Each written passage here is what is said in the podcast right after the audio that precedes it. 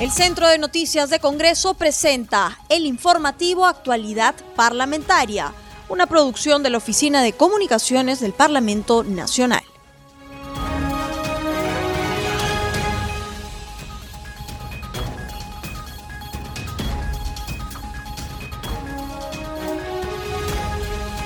¿Cómo están y bienvenidos a Actualidad Parlamentaria? Mi nombre es Anaí Suceda y los estaré acompañando en esta jornada informativa. Este programa llega a las regiones de Apurímac, en Abancay nos escuchan en Radio Estelar, en Arequipa, en Caima a través de Radio Azul, en Cajabamba a través de Radio WN, en Cusco, Urubamba a través de Huaynapi 101.7 FM, en Huánuco, Leoncio Prado a través de Radio Shalom Plus, en Junín en Satipo a través de Radio Amazónica, en Lambayeque, en Chiclayo a través de Radio Amistad y en Puno, en San Román a través de Radio Satel.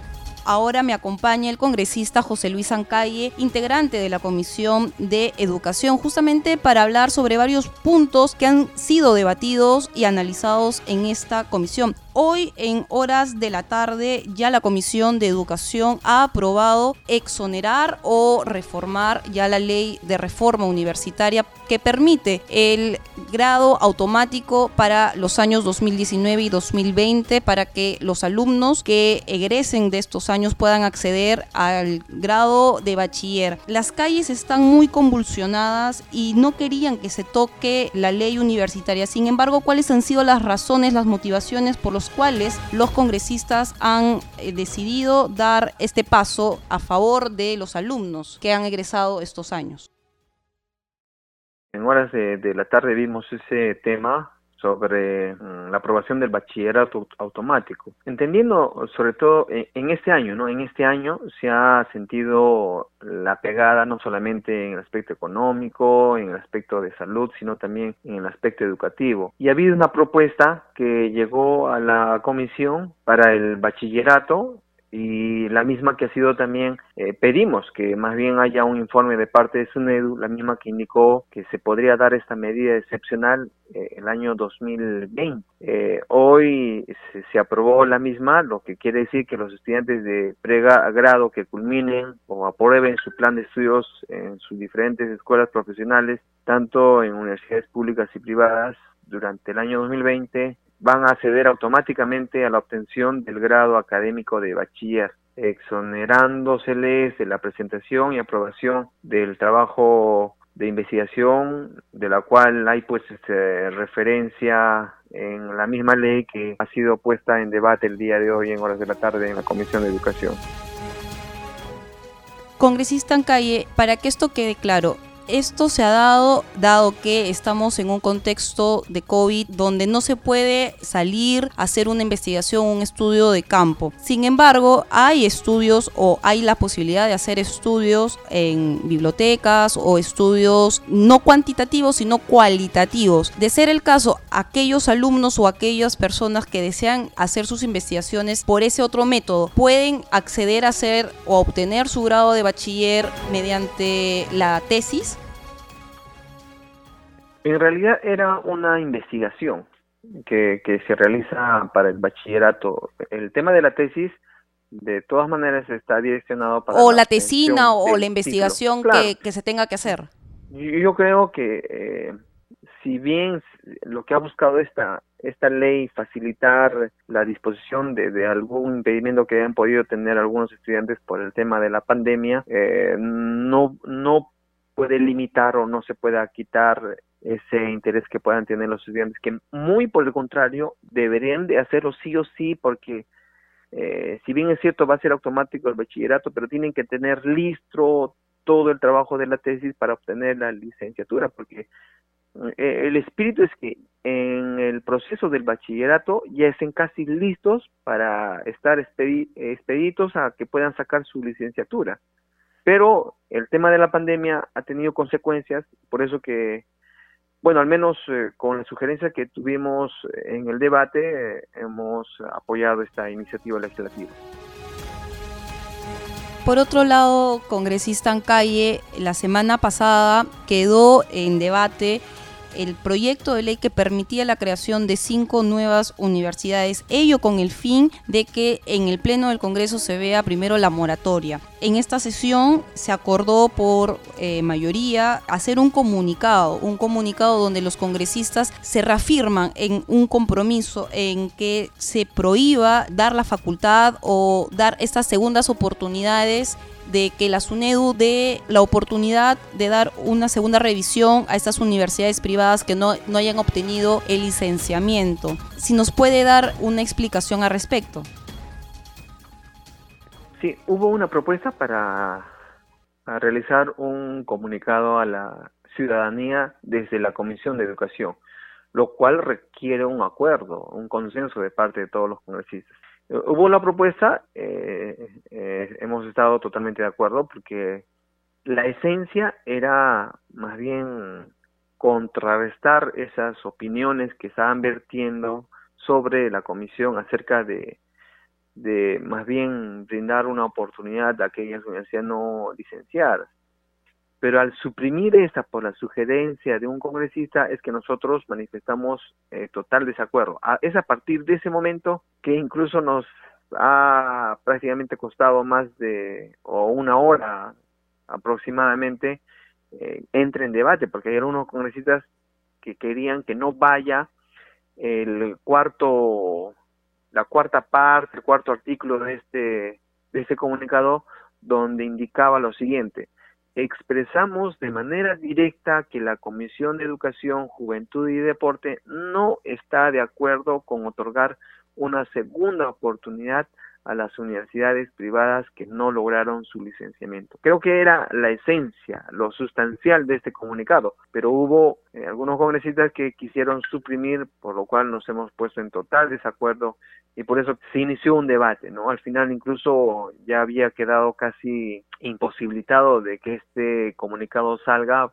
por las divergencias que hubo, pero al final, al final los congresistas que sugirieron la supresión de la misma más bien este, rectificaron su posición y al final ya va a salir este comunicado donde ratificamos. Porque tenemos que demostrar no solamente con, con palabras sino con hechos a que estamos totalmente en contra de aquellas insinuaciones de una reforma universitaria de las cuales más bien debemos de fortalecer a través de SUNEDU y buscar la calidad tan ansiada que estamos buscando en el sector de educación. Congresista, ¿y cómo va a quedar en cambio la creación de nuevas universidades? Como bien lo indiqué al inicio de mi pregunta, por amplia mayoría se suspendió para que se vea primero el tema de la moratoria. Sin embargo, el dictamen de la moratoria todavía no se ve en el Pleno del Congreso.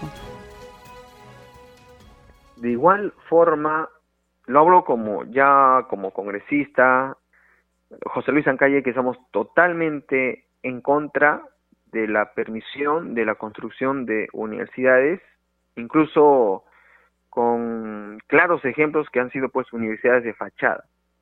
Hay propuestas, las mismas que más bien por eh, participación también, porque recuerden que en la comisión somos varios integrantes y la mayoría es quien decide.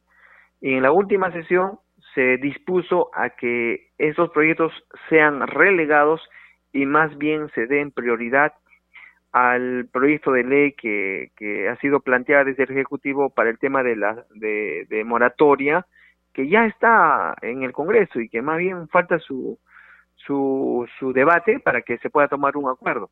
Eh, nosotros vamos a fortalecer nuestro trabajo, de acuerdo a la transparencia y a las exigencias que merece el tema de salud, el tema de, educación.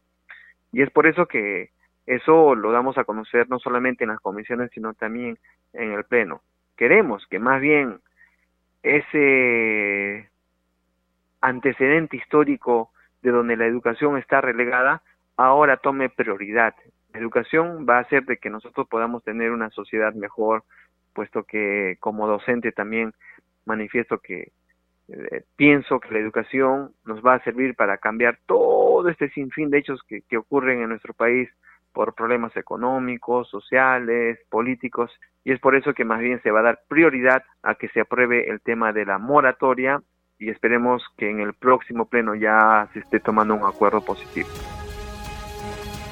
Sin embargo, congresista, hay que reconocer que hay universidades, por lo menos las públicas, ya no vamos a hacer la separación de las universidades privadas, hay universidades públicas con serios problemas, incluso hay universidades públicas que no han pasado el licenciamiento en ese sentido, en el gobierno del expresidente Vizcarra se decretó un decreto de urgencia para poder dar una solución a ello y es una obligación del Estado velar por la educación y una educación gratuita y de calidad. ¿Cree usted que el gobierno del presidente Merino tiene que continuar en esa línea?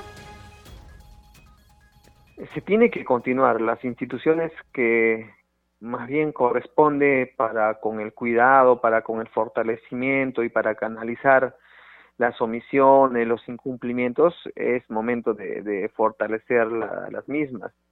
Eh, hay problemas en algunas universidades nacionales y a consecuencia de, incluso hemos visto pues que no han sido licenciadas y eso no está bien porque hay personal que trabaja ahí, hay una organización que más bien eh, si cumpliendo las formalidades y las exigencias que las instituciones eh, pide y exige y estas incumplen, entonces ahí ya no hay incumplimiento de la institución en sí, sino son las personas que están causando daño a, la estructura, a la institución que más bien ha sido predispuesta para brindar un servicio de educación a la población. Eh, esperemos más bien que dentro de la formalización, dentro de, de los de las acciones que está tomando SUNEDU, más bien estas puedan eh, revertir y puedan tener eh, la predisposición a los miles de estudiantes y que también se debe fortalecer eh, quizás la exigencia de algunos lugares donde no tienen acceso a educación superior, el tema de las filiales que también tienen mecanismos que las instituciones públicas encargadas de las mismas puedan iniciar de acuerdo a todas las exigencias y los requisitos para tener mayor o dar mayor posibilidad de estudio profesional a muchos estudiantes. Congresista en calle, el actual ministro de Educación, el ministro Fernando D'Alessio, tiene grandes retos. El saliente ministro de Educación, me refiero a Martín Benavides, tenía el reto de, por ejemplo, entregar los más de un millón de tablets para el programa Aprendo en Casa, justamente para completar el programa de aprendizaje en época de pandemia. ¿Cree usted que el doctor D'Alessio va a poder cumplir con este reto y así los niños peruanos puedan culminar con esta malla curricular a tiempo? Esperemos, esperemos que todo de lo que se ha estado trabajando más bien encuentre su canalización inmediata para los estudiantes, sobre todo aquellos que no han tenido acceso para poder eh, recibir eh, estas tablets tan ansiadas, tan anunciadas, que al final pues hubo una demora por también temas de irregularidad. Más bien quizás eh, apenado por algunas ya declaraciones de algunos eh, integrantes de, de, la nueva del nuevo gabinete eh, quizás vaya dando cierta desesperanza. Esperemos que, que, que esto más bien nos sirva a nosotros para ser vigilantes y seguir siendo consecuentes con nuestra labor no solamente de fiscalización, sino también el tema de control político que como está estipulado en la Constitución de la Constitución Política del Perú es que debemos de ejercer las mismas, ¿no? Tomando en consideración eso, creo que estaremos nosotros eh, bastante vigilantes respecto a ello congresista, justamente hablando de esta función del control político y de la fiscalización que tienen todos los congresistas, usted acaba ya de instalar el grupo de trabajo que va a fiscalizar los gobiernos regionales. Además, usted es representante de la región de Arequipa. ¿Cuál va a ser el plan de trabajo y sobre todo los retos que va a tener este grupo de trabajo que preside? Ayer, justo ayer, hemos instalado el grupo de trabajo con el congresista Yupanqui y congresista Bajonero para el tema de fiscalización de la región de Arequipa. Eh, vamos a, recabar la información acerca de todas las contrataciones de bienes y servicios para poder luego emitir un informe. En la próxima semana, el día martes, a las 5 de la tarde, tenemos nuestra primera sesión ordinaria donde ya han sido invitados cuatro consejeros del gobierno regional para fortalecer nuestro trabajo y en verdad este, hacer pues esta labor de fiscalización, sobre todo en este tiempo de pandemia que muchas irregularidades se han, se han visto y que mismo Contraloría cuando nosotros conversamos eh, lamentablemente pues eh, ha habido un incremento de la corrupción. Y eso eh, no solamente puede pasar por la indignación, sino también por hechos, hechos concretos para, para sancionar e iniciar los procedimientos que correspondan a aquellos funcionarios que hayan que estén involucrados en estos hechos. Muy amable congresista Ancaye y justamente cuando tenga ya los resultados preliminares sobre este grupo de trabajo, nos gustaría tenerlo en nuestros estudios para poder analizar con nuestros oyentes de CNS Radio y Así será, este, el documento los uh, remitiré para que también ustedes lo puedan, puedan evaluar el trabajo que vendemos haciendo en el Congreso de la República.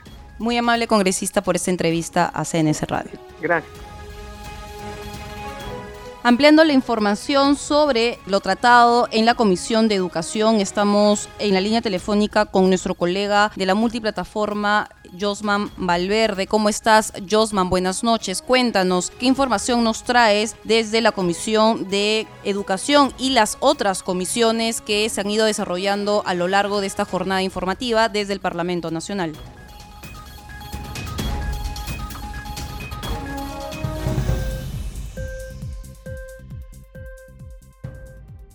Efectivamente, como bien mencionas tú, este tema de la sesión de la Comisión de Educación ha generado mucha expectativa en las últimas horas. Hoy se ha reunido básicamente en línea general lo que los miembros de la Comisión de Educación han acordado hoy es expresar a través de un comunicado este compromiso con la reforma universitaria y sobre todo el respeto de la autonomía de la SUNEDU han coincidido en generar eh, o en expresar su desacuerdo con otorgarle otra oportunidad a las universidades que perdieron el licenciamiento. Esto último ha sido referirse a las declaraciones del presidente del Consejo de Ministros, Antero Flores. También eh, pedirán a la presidencia del Congreso que se fije fecha para un pleno educativo y además la directiva de esta comisión va a realizar las coordinaciones pertinentes para ofrecer una conferencia de prensa y de esa manera esclarecer eh, todas las inquietudes que hay con respecto a este tema, precisamente del trabajo que tiene por adelante la Comisión de Educación. Eh, seguidamente en este mismo grupo se ha recibido la opinión sobre un proyecto de ley que propone la Ley General de Juventudes del Perú,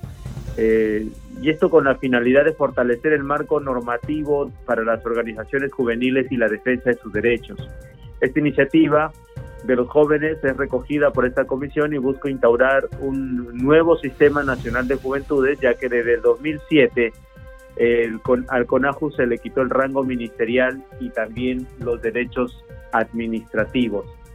Eh, otra comisión que ha sesionado hoy y ya en este viernes, marcando el fin de semana, ha sido la Comisión de Defensa Nacional eh, ha dejado listo para el Pleno varios proyectos de ley, uno de ellos para modificar un decreto legislativo que, que regula el uso de datos derivados de las telecomunicaciones.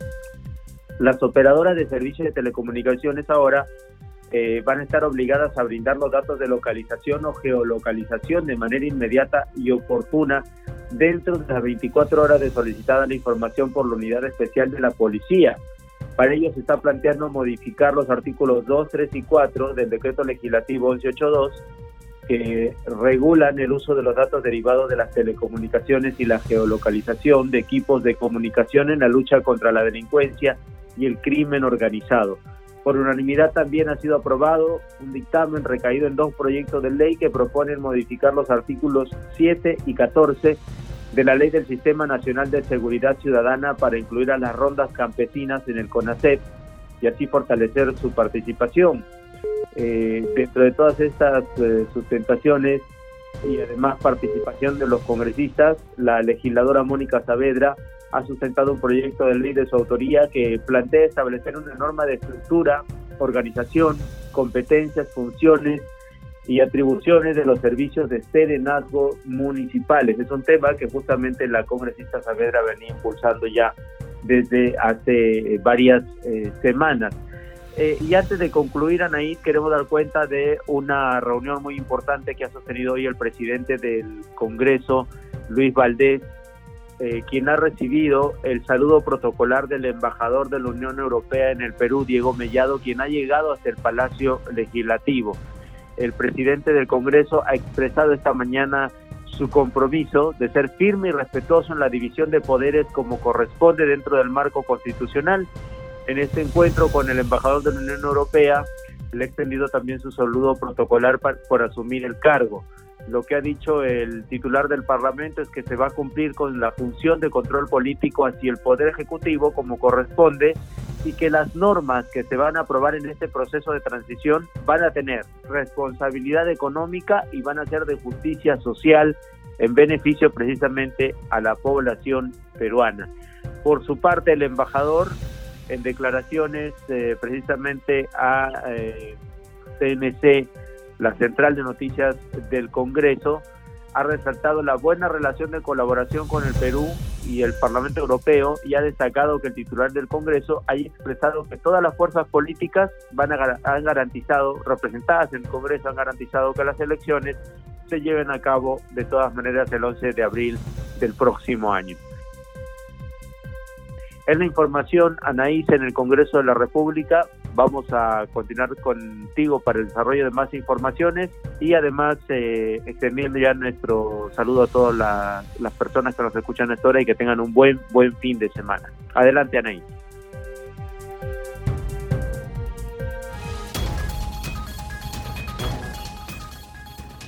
Gracias, Josman, y nos reencontramos el día lunes, siempre trayendo más información desde el Parlamento Nacional. Que pases también un buen fin de semana. Cambiando el tenor de la información a esta hora, estamos en la línea telefónica con Estefanía Osorio, quien nos trae justamente la información desde las redes sociales. ¿Cómo estás, Estefanía? Cuéntanos qué es lo que dice las redes sociales del Parlamento y de los congresistas de la República.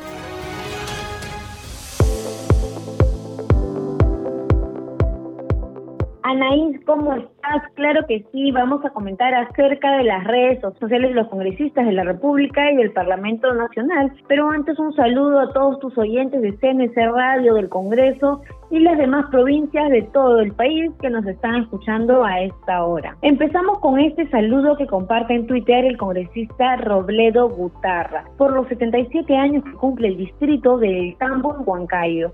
Hoy, 13 de noviembre, dicha jurisdicción se encuentra de aniversario y por ello el parlamentario extiende un afectuoso saludo a toda la población pujante de ese distrito, que es uno de los más poblados en la región Junín. Seguimos ahora en Twitter. La cuenta de Twitter de la Comisión de Descentralización comparten una fotografía, pues se trata de una reunión que sostuvo el presidente de ese grupo, Grimaldo Vaz, con ciudadanos de la región huancavelica que fueron recibidos en su despacho con el objetivo de conocer las demandas y necesidades de sus centros poblados. Seguimos con el congresista Carlos Pérez, quien compartió información sobre una reunión que sostuvo con el presidente del núcleo ejecutor de obras de la Asociación de Vivienda Laderes de Chancaillo, ubicado en Chancay, provincia de Guaral, Lima. Indica que se le informó sobre las obras de mejoramiento de agua potable y alcantarillado que fueron registrados en el Banco de Inversiones de la Municipalidad de Chancay. Ahora seguimos en Facebook. El congresista Johan Pérez publicó un emotivo saludo y felicitación al distrito de Carumas de la provincia Mariscal Nieto, departamento de Moquegua, con ocasión de celebrar los 197 años de creación y extendió el saludo a su alcalde, Edli Abad, y a la población en general deseándoles muchos éxitos y prosperidad para que conjuntamente logren mejorar la calidad de vida de cada uno de los ciudadanos.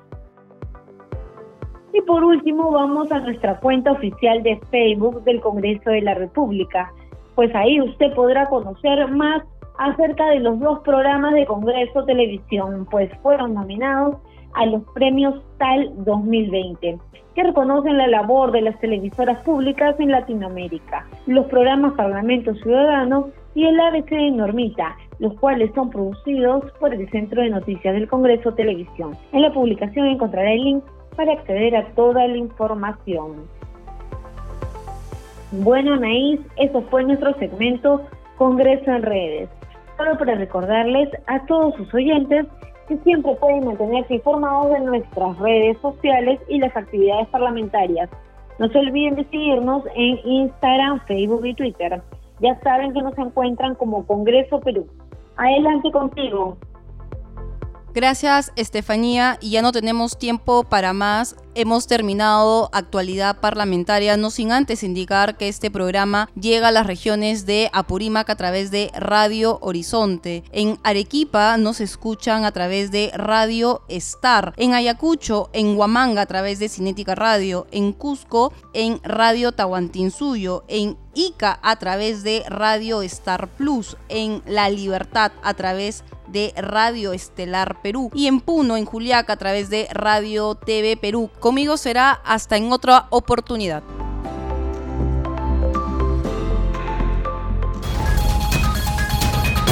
El Centro de Noticias de Congreso presentó el informativo Actualidad Parlamentaria, una producción de la Oficina de Comunicaciones del Parlamento Nacional. Los invitamos a visitar nuestras redes sociales y sitio web www.congreso.gov.pe. Bye.